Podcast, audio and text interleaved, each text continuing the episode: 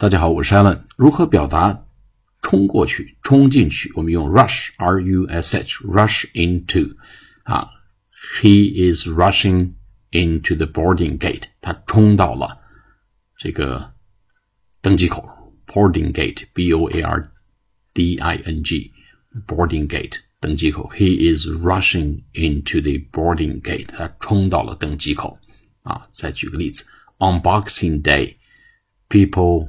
rush into the Macy's as soon as the door is open.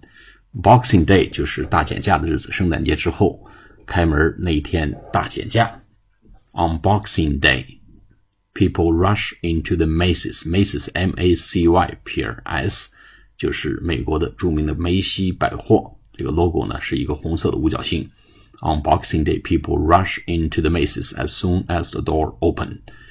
门一开，人们就冲到了梅西百货里面。为什么呢？For big discount，为了大减价、大打折。好了，我们今天讲到这里，下次课再见。